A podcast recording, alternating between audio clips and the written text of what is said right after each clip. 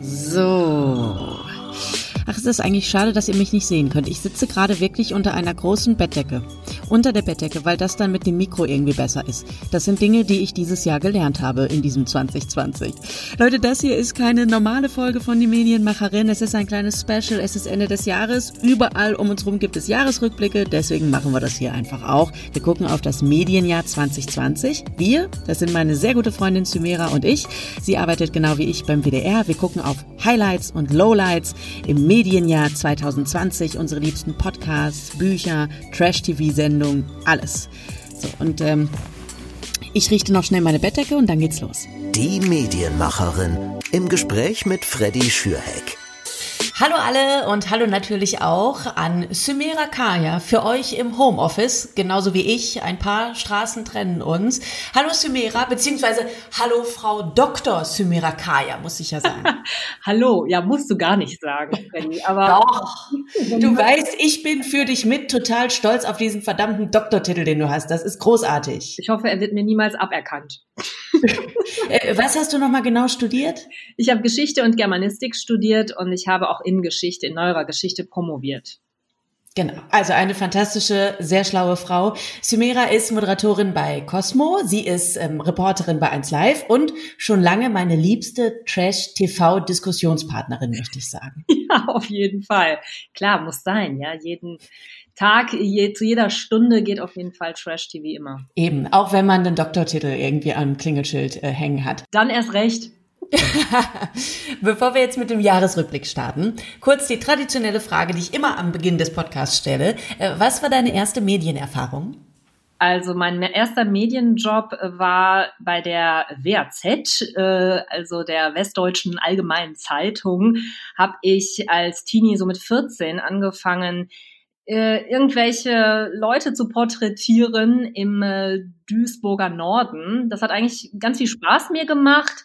Dann habe ich ähm, Campusradio gemacht und ja, dann auch schon während meines Studiums bin ich dann beim WDR gelandet, habe ein Casting gemacht und wurde dann tatsächlich auch genommen bei damals noch Funkhaus Europa als Moderatorin einer deutsch-türkischen Jugendsendung und so bin ich dann so langsam in die WDR-Family reingeraten. Und was wärst du geworden, wenn du eben nicht in die Medien gegangen wärst?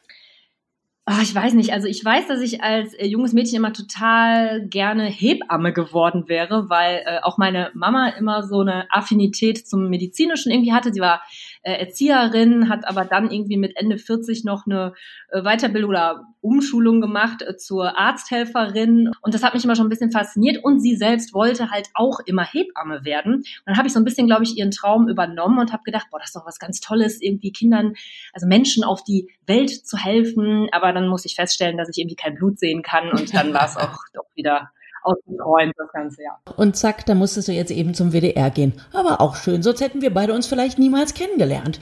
Sumera, wir gucken jetzt zurück auf das Jahr 2020. Wir starten mit den besten Videos. YouTube hat da jetzt ein Ranking rausgegeben, die besten drei Videos des Jahres, die meistgeklickten. Äh, jetzt darfst du raten, was ist auf Platz drei? Soll ich es wirklich raten? Ich weiß es doch, oder?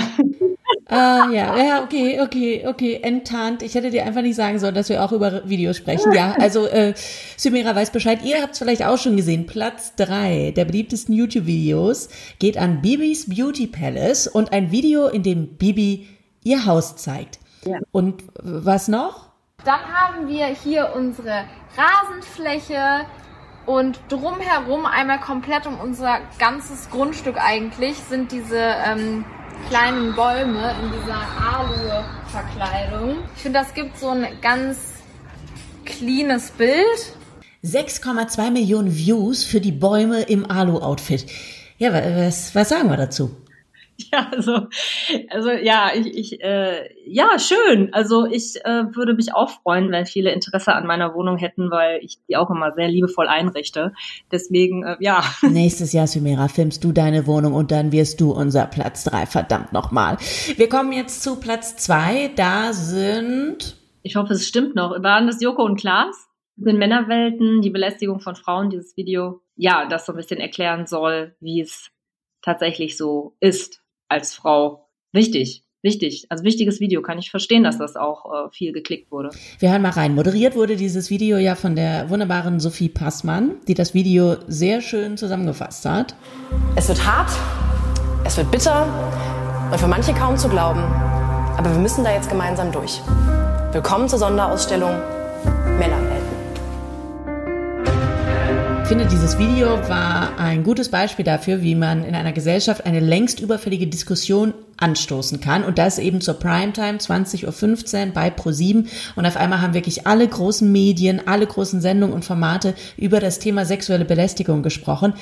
Absolut längst überfällig, wirklich. Äh, aber, aber es hat dieses Video gebraucht, dass wir da in eine ganz, ganz offene Diskussion gehen. Ähm, wir haben auch bei 1 Live zum Beispiel sehr viel zu dem Thema berichtet, haben ganz viel Rückmeldungen bekommen von Hörerinnen und Hörern, die gesagt haben, entweder, oh, ey, krass, jetzt habe ich, hab ich was dazugelernt oder äh, scheiße, Mist, äh, ganz ähnlich ging es mir auch schon. Was machen wir da jetzt?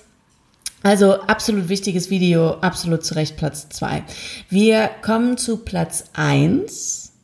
Und zwar ist da das Video von der Wissenschaftsjournalistin Mai T. Das ähm, Video heißt Corona geht gerade erst los. 6,4 Millionen Abrufe. Von wann das Video ist, das sagt sie euch einfach mal selbst. Ich nehme dieses Video auf am 1. April 2020. In Deutschland werden 73.217 Corona-Fälle gezählt, 802 Tote. Kitas, Schulen, Geschäfte sind geschlossen, soziale Kontakte auf ein Minimum beschränkt. Viele sind gerade arbeitslos oder auftragslos während sich andere kaputt arbeiten, um dieses Land am Laufen zu halten. Ich fürchte, wir brauchen noch etwas Ausdauer. Noch ziemlich viel Ausdauer. Da muss ich echt sagen, krass gut, wie sie es gemacht hat. Sie hat auch äh, Bundesverdienstkreuz und was sie alles bekommen hat, echt verdient, weil mein Team macht sich echt große, großen Kopf, große Mühe gibt sie sich mit ihren äh, Themen. Sie hat ja nicht nur äh, zu Corona Videos gemacht, sie macht ja zu ganz vielen verschiedenen Themen Videos und ähm, coole Frau und äh, finde ich auch gut, dass sie da diesen, ähm, diesen Erfolg hatte. Jetzt muss ich mal gucken, hat MIT eigentlich auch einen Doktortitel? Natürlich. Ah, nee. sie. Doch, Oder? doch, doch. Sie hat einen Doktortitel, ja, hat sie. Sie ist Dr. Mighty Nguyen Kim, ja. Super. Jetzt müssen wir nur noch klären, ob sie auch Trash-TV guckt, aber das fragen wir sie irgendwann mal, wenn sie im Podcast zu Gast kommt. Äh, ja, ich finde auch großartiges Video und das Video ist einfach das beste Beispiel dafür, ähm, was für einen Stellenwert Wissenschaftsjournalismus in diesem Jahr bekommen hat. Also durch und während der Corona-Zeit, ähm, wie präsent auf einmal Wissenschaftsjournalistinnen und Journalisten überall sind, nicht nur in den Talkshows, sondern eben auch in den absoluten Mainstream-Formaten sind sie angekommen. Wissenschaftsjournalismus ich habe so das Gefühl, als wir alle irgendwie noch so beim Campusradio oder so waren, also ich, ich kenne niemanden, der damals gesagt hat, oh, ich möchte gerne Wissenschaftsjournalist werden. Und auf einmal, oder? Ja, klar, warum sollte man nicht ähm, aus den Naturwissenschaften heraus äh, in die Medien eintauchen. Das ist ja immer gefragt und das ist eigentlich auch mein Rat, den ich vielen gebe, die äh, jetzt gerade irgendwas Naturwissenschaftliches studieren und nicht so genau wissen, was mache ich jetzt mit äh, Physik, Bundeskanzlerin, äh, ist ja nicht so einfach, kann man zwar schaffen, aber ähm, äh, auch in der Uni bleiben oder sich jetzt irgendwie von ähm, einem äh, Labortermin zum anderen hochhangeln. Das ist ja auch alles immer so ein bisschen schwierig und äh, die Medien sind aber dankbar für Leute mit so einem Know-how. Und äh, eine so wie mit die hat total verstanden, dann auch komplizierte Sachverhalte so runterzubrechen, dass sie äh, jeder versteht. Und das ist ja auch die Kunst des Wissenschaftsjournalismus, ähm, etwas so nahbar zu machen, dass äh, die Leute es verstehen und finde ich auch die Berechtigung, Daseinsberechtigung jeder Wissenschaft, dass sie sich auch erklären muss.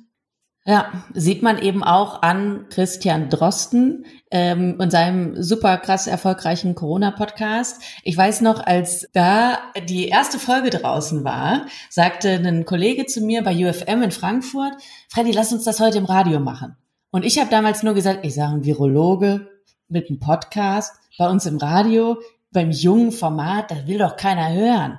Und er war aber totaler Fan und sagte, du musst da mal reinhören, der, der, der redet so toll, das ist endlich mal alles verständlich. Und da habe ich mich bequatschen lassen, habe reingehört und dachte mir wirklich, stimmt. Und da haben wir dann tatsächlich angefangen, äh, mindestens zwei, dreimal im Monat Auszüge aus dem Drosten-Podcast auch bei uns im Radio zu spielen, was vor ein paar Jahren noch unvorstellbar gewesen wäre, wenn da jemand gesagt hätte, so ja, und dann haben wir da äh, einen Epidemiolo Epidemiolo, das ist immer noch ein schweres Wort, auch nach 2020 Äh, so, dann haben wir da einen Experten und der erklärt dir Dinge. Da hätten wir damals gesagt, so, nee, komm, wir machen lieber nochmal eine Musikmoderation zu Ed Sheeran.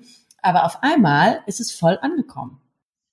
Wissenschaftler sind echt die neuen Superstars, auf jeden Fall. Also das ist sexy, das äh, will man. Und das ist wahrscheinlich nach oder neben diesem ganzen Trash, den wir uns natürlich auch angucken und anhören, auch einfach mal erfrischend. Ja, die äh, grauen Gehirnzellen werden dadurch so ein bisschen angeregt. Man will ja auch die Dinge verstehen, denn das, was ja vor allem auch dieses Jahr so passiert ist, das äh, wirft ja so viele Fragen auf, dass man auch endlich mal Antworten hören möchte und sich auch zum ersten Mal die Zeit dafür nimmt oder nehmen konnte. Also durch den Lockdown und so weiter hatten wir alle ja, je nachdem, welchen Job man jetzt nachgegangen ist, aber äh, viele mehr Zeit. Und da, ähm, glaube ich, war das halt dann auch für die Wissenschaft eine große Chance, sich so ein bisschen in den Vordergrund zu rücken und ähm, zu zeigen, wir haben hier Antworten für euch von Christian Drosten und seinem Podcast, für den er ja auch den Deutschen Radiopreis bekommen hat äh, dieses Jahr als Sonderpreis des Beirats hieß das.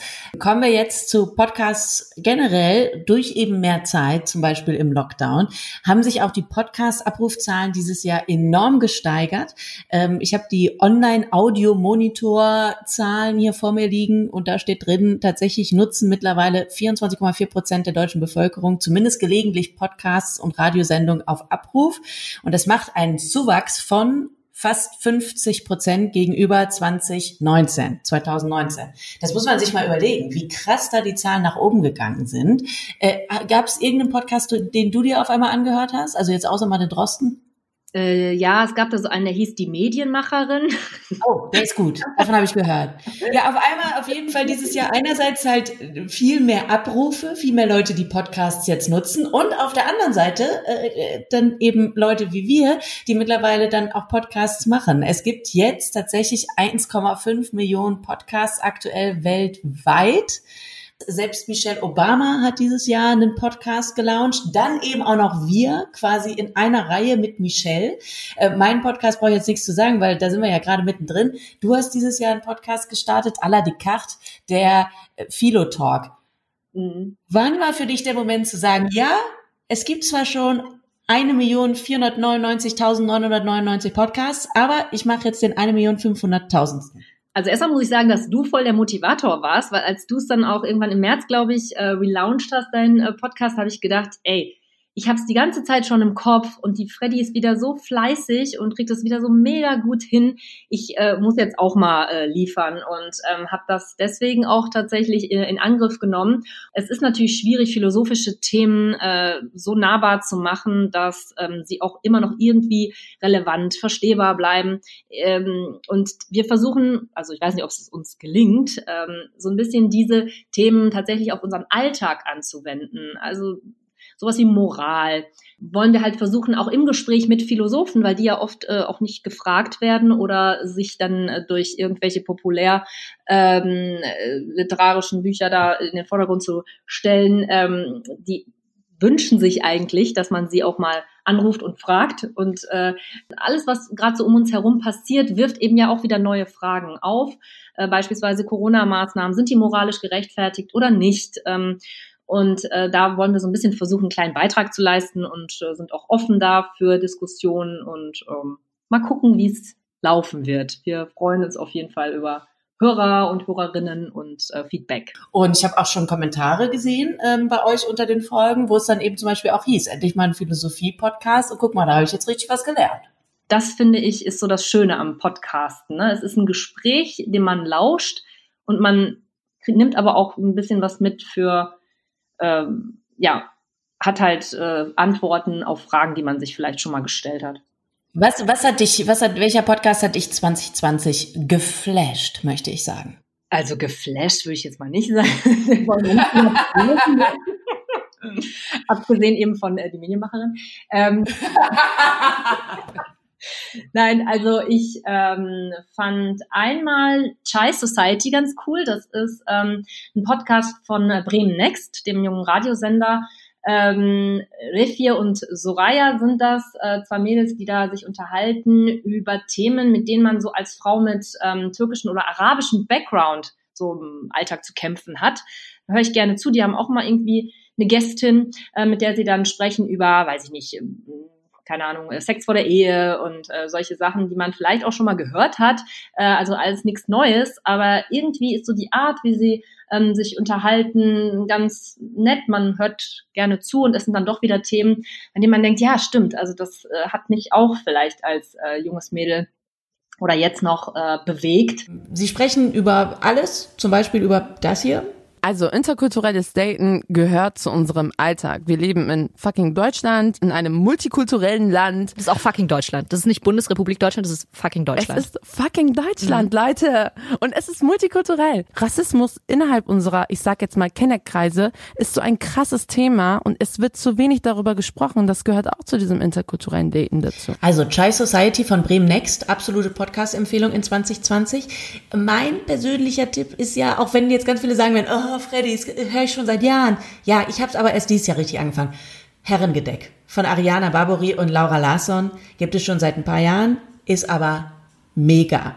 Ja, die sind mega witzig. Also ich habe, äh, wir am Anfang die auch angehört. Also mittlerweile mache ich es nicht mehr, weil ähm, es sich dann doch ein bisschen wiederholt. Das ist so wie mit gemischtes Hack, ähm, dass man den Witz am Anfang super findet, aber irgendwie hat es dann doch was äh, Repetitives. Und deswegen habe ich dann, ähm, bin ich auch irgendwann ausgestiegen. Aber ich kann es total nachvollziehen, dass man äh, die super findet. Ich finde die großartig. Und die haben dieses Jahr auch eine wichtige Diskussion angestoßen rund um Frauen in der Podcast-Szene und in der Comedy-Welt beim Deutschen Comedy-Preis. Da waren in der Podcast-Kategorie nur Männer nominiert.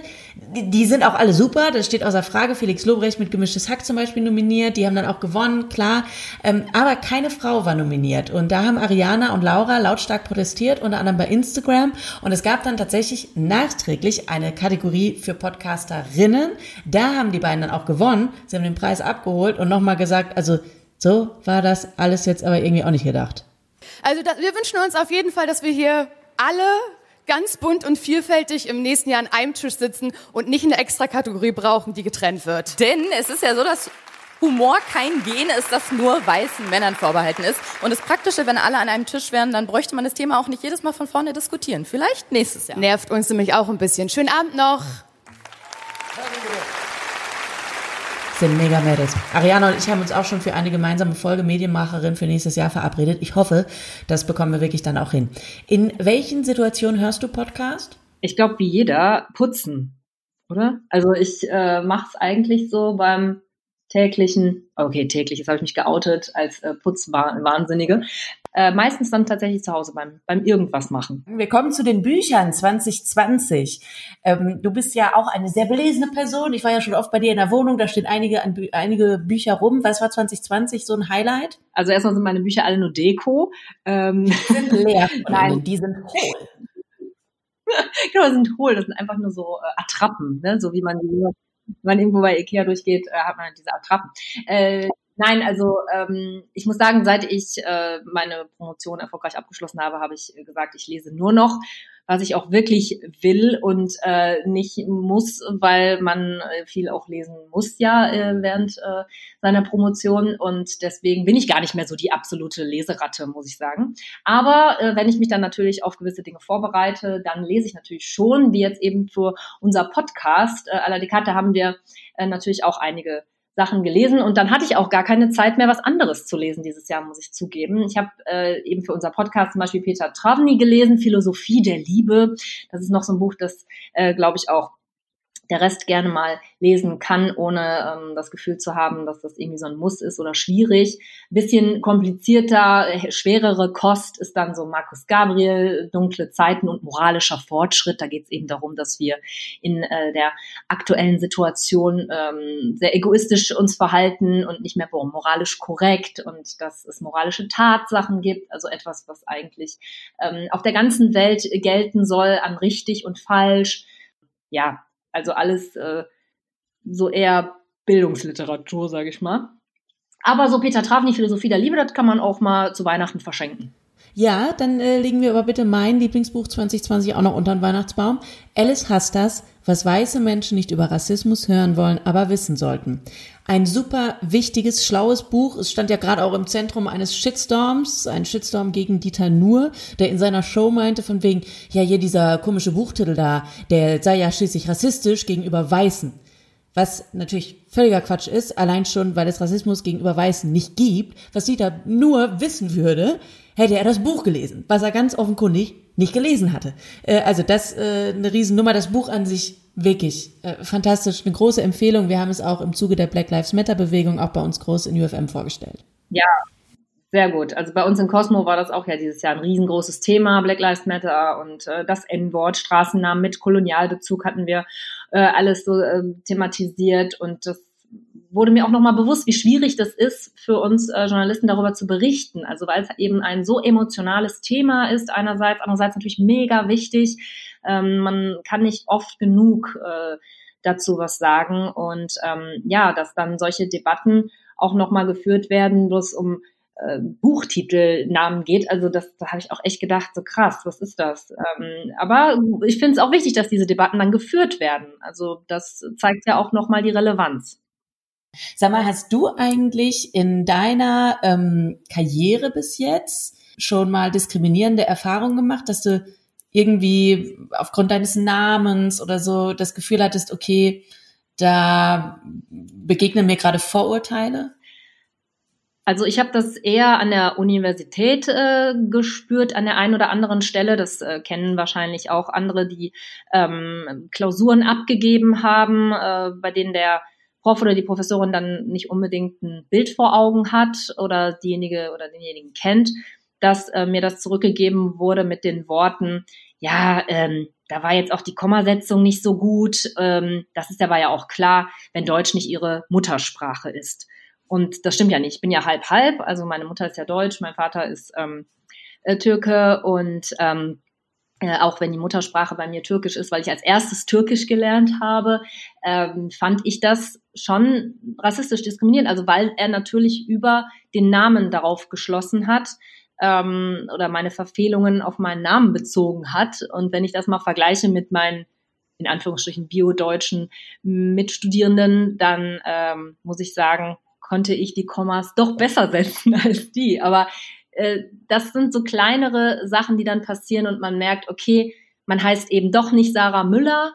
Und ähm, im späteren Verlauf meiner in Anführungsstrichen Karriere, muss ich sagen, hat das aber eigentlich nur Vorteile für mich gehabt. Also ich ähm, habe mich versucht, immer überall reinzuzecken über meinen ähm, Migrationshintergrund, weil ich gesagt habe, ey Leute, hier fehlt das. Also sei es bei 1 Live oder gut, bei Cosmo äh, äh, gibt es genug äh, von meiner Sorte. Aber da kann man immer wieder reingehen und sagen, es ist wichtig, dass Leute wie ich zeigen, dass wir nicht irgendwie äh, eine Randerscheinung sind und uns irgendwie zurückhalten müssen oder nicht Journalisten werden können oder was auch immer, sondern dass ähm, wir wichtig sind und dass unsere Stimme gleichwertig ist und dass wir auch aber nicht als Sonderlinge behandelt werden wollen, sondern ja, eben egal, ob ich äh, Freddy Schürheck heiße oder Samira Kaya. Also eigentlich ähm, sollte das Normalität bekommen. Und ähm, ich habe immer versucht, selbst in den kleinsten Umfragen dafür zu plädieren, ey, frag bitte nicht nur die Stefans und Sarahs, sondern auch den Ali und die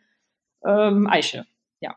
Also, wir halten fest, Rassismus, Diskriminierung, alles wichtige Themen generell, aber eben auch sehr präsente Themen dieses Jahr in den Medien, genauso wie Sexismus auf unterschiedlichsten Ebenen. Dann das Thema, das äh, überall, konsequent, jeden Tag. Ich meine, wir wissen alle, das Wort mit C.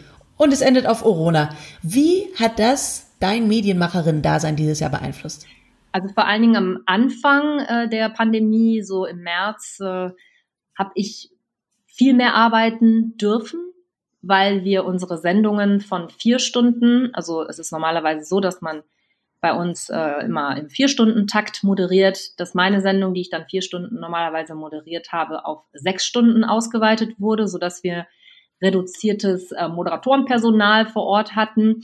Äh, das heißt, ich habe länger, länger am Stück moderiert und monothematisch moderiert zum ersten Mal. Also vorher war es so, dass wir immer sehr bunt gemischt waren in der Sendung. Wir hatten Musikthemen, wir hatten ähm, Gesellschaftsthemen und so weiter. Es war alles gemischt. Und durch Corona war es natürlich so, dass wir nur ein Thema hatten zu Beginn. Und äh, das war für mich auch erstmal eine Herausforderung, weil ich dachte, wie soll ich denn jetzt jedes Mal ähm, dieses Thema neu anmoderieren? Also ne, du kennst das ja, man möchte jede Anmoderation so kreativ wie möglich gestalten, um die Leute so zu sich zu locken. Und jetzt jedes Mal Corona? Und ich hatte auch die Angst, vielleicht hängt ihnen das zum Hals raus.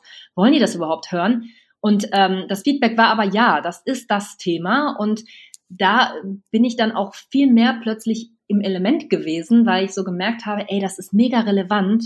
Die Leute sind äh, da, die ähm, nehmen uns gerade so, die saugen die Inhalte von uns gerade so auf, weil es so wichtig ist, weil es im Minutentakt neue Infos gibt. Und ähm, da habe ich mich, ja nicht zum ersten Mal, aber oder sage ich mal deutlich als äh, jemand gefühlt, der tatsächlich Informationen übermittelt und auch ähm, die Sorgen der Menschen aufnehmen kann in einer gewissen Art und Weise. Also wir hatten ja dann so Call-ins, ne, also wo Leute anrufen konnten, uns ihre Sorgen, Wünsche mitteilen, aber auch dann ähm, denen das Gefühl geben, ey, ihr seid nicht allein. Ich bin hier, ich äh, moderiere gern für euch, äh, lasst uns gemeinsam versuchen, jetzt durch diese Zeit zu gehen. Also auch so ein bisschen Therapeut, also man war so irgendwie alles.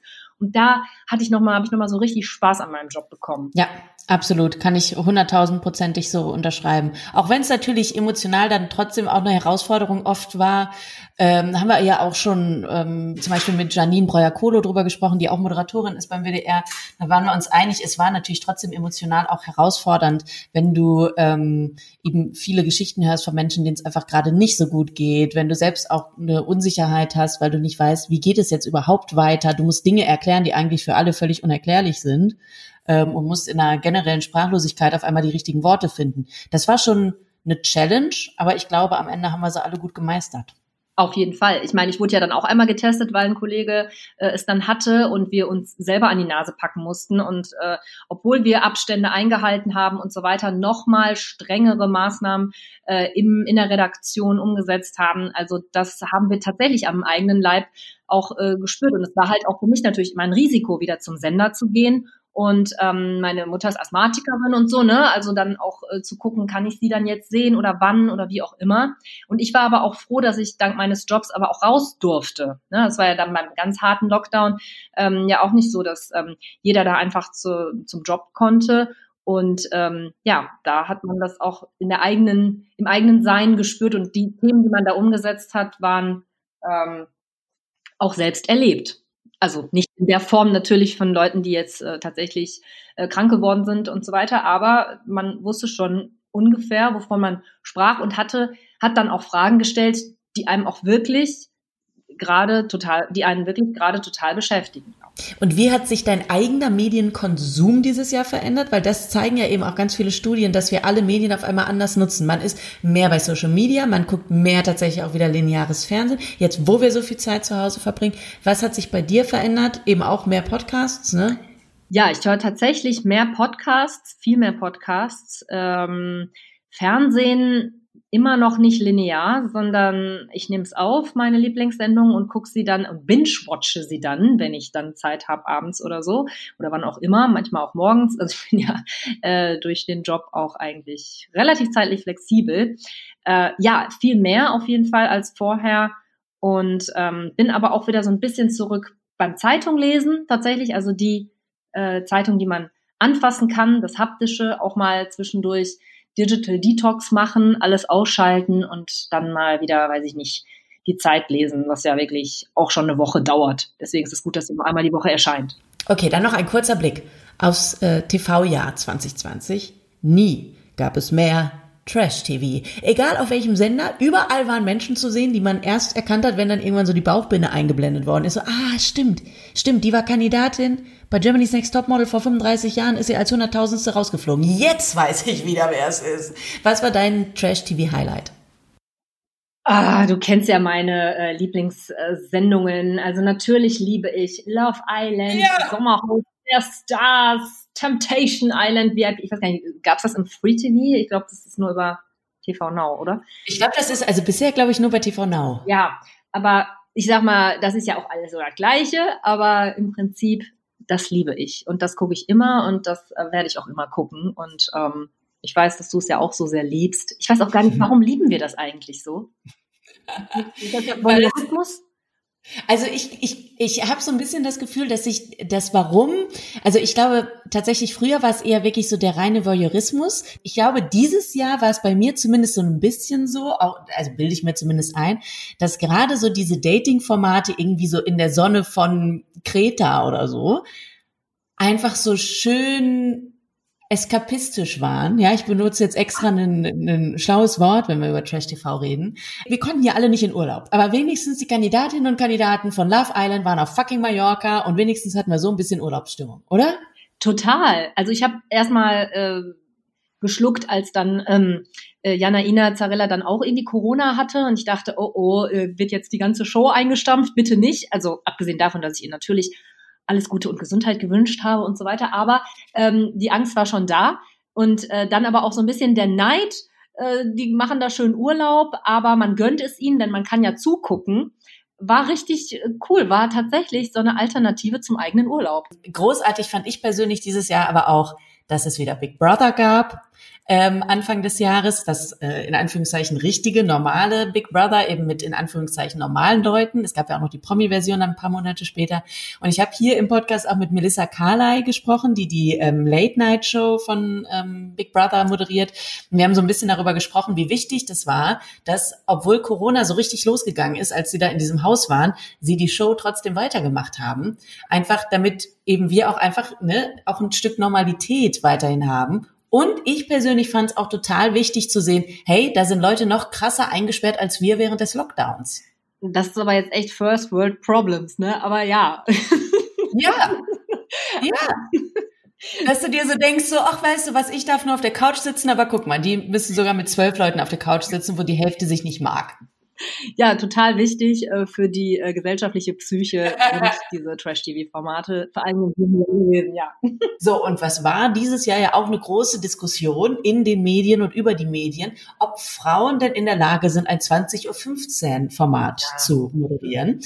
Die Diskussion wurde von einem Medienmacher losgetreten, der in der ähm, Bildzeitung großartig sagte, na ja, dass Frauen sowas nicht moderieren, liegt ja daran, dass sie nicht so empathiefähig sind wie so ein Kai Flaume. Deswegen muss Kai Flaume eben alles moderieren. Aber Janine beweist jetzt gerade wieder, nein, Frauen können das auch ganz wunderbar. Ich muss sagen, wenn man Janine Michaelsen auch kennt, also ne, wir haben sie auch kennengelernt über 1 Live, ähm, dass sie halt echt so eine coole Frau ist, die alles mitbringt, was eine Moderatorin slash Moderator mitbringen muss. Also, und da frage ich mich, ist doch egal, was, wieso spielt diese Gender-Frage noch überhaupt eine Rolle? Warum muss man auch 2020 wieder ähm, diese Frage stellen? Und da merkt man auch wieder, vor allen Dingen auch in diesem Jahr, dass Debatten geführt werden, von denen man irgendwie dachte, dass sie doch in den 70ern ausgestorben sein müssten. Aber nee, ist nicht. Du, wenn wir jetzt aufs Medienjahr 2021 gucken, was wünschst du dir?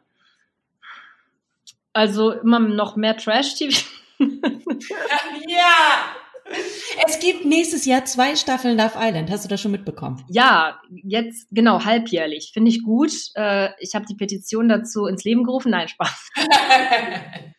Also fürs neue Medienjahr würde ich mir da wünschen, dass äh, da tatsächlich auch um äh, Emissionen einzusparen, alles hier in Deutschland, Made in Germany stattfindet. Also halten wir fest, wir freuen uns auf das kommende Jahr, wir freuen uns auf zwei Staffeln Love Island. Und wir plädieren hiermit damit nochmal dafür, dass Love Island nicht auf Mallorca stattfindet um eben was für die Umwelt zu tun. Vielleicht machen sie Love Island einfach auf Norderney. Da gibt's ein schönes Schullandheim. Da waren wir früher in der sechsten Klasse. Ist auch genug Platz für die Kandidatinnen und Kandidaten.